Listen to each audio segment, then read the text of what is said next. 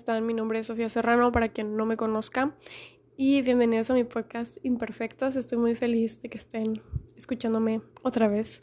Pero, pero bueno, el día de hoy traigo un episodio que yo siento que va a estar muy cortito. Ya veremos al final porque luego me extiendo. Este, siento que va a estar muy cortito y se trata sobre las metas de año nuevo. De hecho, este es un episodio demasiado random, yo siento, porque eso que les estoy diciendo aquí se los iba a compartir por stories de Instagram, pero luego sentí que está demasiado largo para stories de Instagram, entonces decidí hacerlo podcast. Entonces aquí estamos.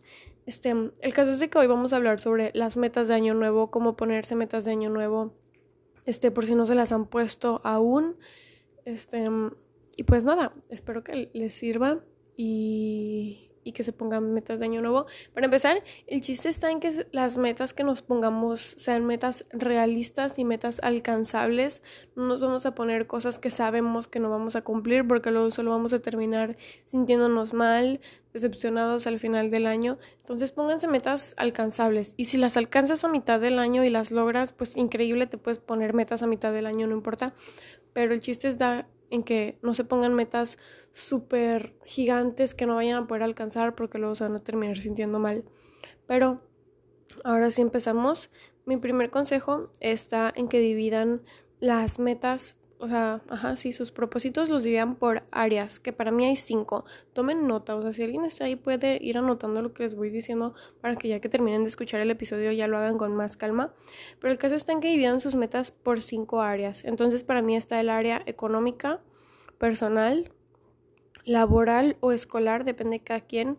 Está el área física, y por último el área de proyectos personales. Entonces ahora les voy a dar un ejemplo con las metas que yo me voy a poner y les voy a explicar más o menos de qué es cada una. El área económica es creo que la más obvia, o sea, cualquier cosa económica, no sé, tal vez quieres ahorrar para un viaje, tal vez quieres ahorrar, no sé si estás más grande, digo, casi todos los que me escuchan son de mi edad y no se van a relacionar con eso, pero tal vez necesitas ahorrar para este, no sé, la universidad de tus hijos, no sé, lo que sea que necesites ahorrar o que quieras invertir o que quieras hacer con tu dinero. Las metas que tengan que ver con dinero van en esta área económica. Entonces, para mí, o sea, yo tengo 17 años, por si mi meta se les hace muy boba, mi meta es ahorrar para un viaje que voy a hacer de un concierto de Shawn Mendes, este, para ir a ver a Shawn Mendes. Entonces, pues tengo que ahorrar para comprarme cosas en pues allá en mi viaje.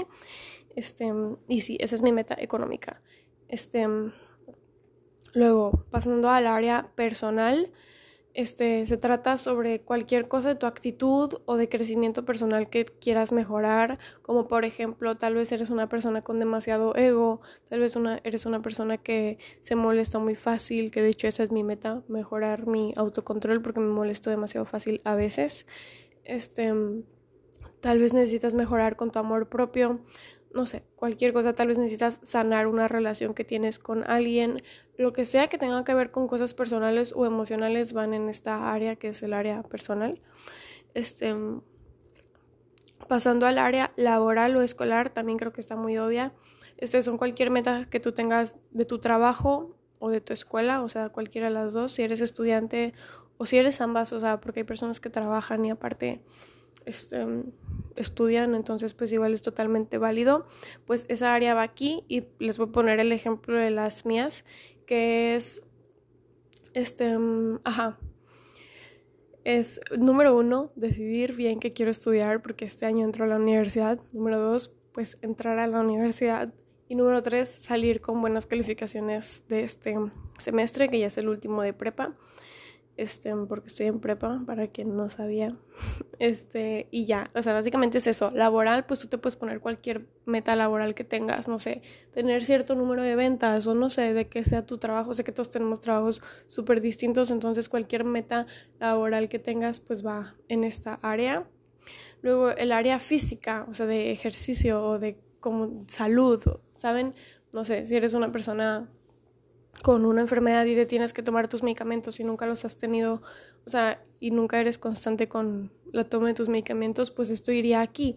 Pero yo me concentro más en el área de deportiva y ejercicio y todo eso. Entonces tú te puedes poner de meta, no sé, bajar de peso, aumentar masa muscular, definir mis músculos. Igual, ¿saben? Para mí mi meta de este año va a ser aumentar mi mi resistencia y mi distancia corriendo. O sea, realmente en eso me quiero enfocar este año físicamente, en correr, literal. Para quien no sepa, otro dato de mí es que soy muy fan de correr. O sea, no soy la mejor, o sea, no les voy a decir. Siempre soy de que lo comienzo y luego lo dejo y luego lo retomo y lo vuelvo a dejar. O sea, siempre había sido muy así. Entonces, ahorita ya quiero enfocarme bien en correr este próximo año. Este, y pues sí, eso, básicamente. Entonces, ya pasando a la última área, que es la de proyectos personales. Yo sé que no todos tienen proyectos personales tan marcados como yo o como otras personas, pero por ejemplo, para mí, este, una de mis metas de mis proyectos personales es crecer con mi podcast, crecer con mi blog, este, crecer en mi página de pintura porque tengo una página de pintura para quien no sepa, me gusta pintar también.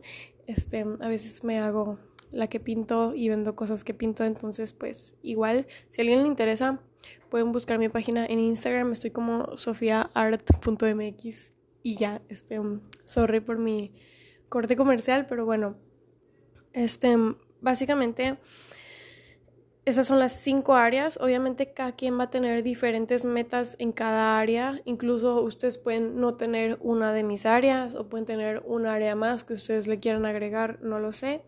Pero, pero sí, básicamente esas son las cinco áreas y el propósito que tienen dividirlas en áreas es que puedas tener como que una vista general de tus metas y veas por qué quieres mejorar en cada una de ellas, ¿saben? O sea, las metas deben de estar ahí por algo. No te pongas metas nada más por ponerte metas y por llenar una lista de todo esto me voy a proponer y todo esto lo voy a cumplir en el año. No. O sea, como ya les dije, tienen que ser metas realistas y metas que puedas lograr porque si no te vas a sentir mal si no las logras.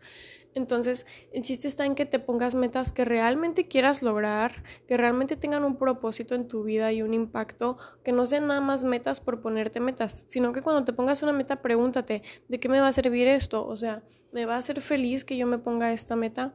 Ya saben, hay ciertas preguntas que se tienen que hacer sobre sus metas y sobre por qué se están proponiendo eso para que no pierdan su motivación también.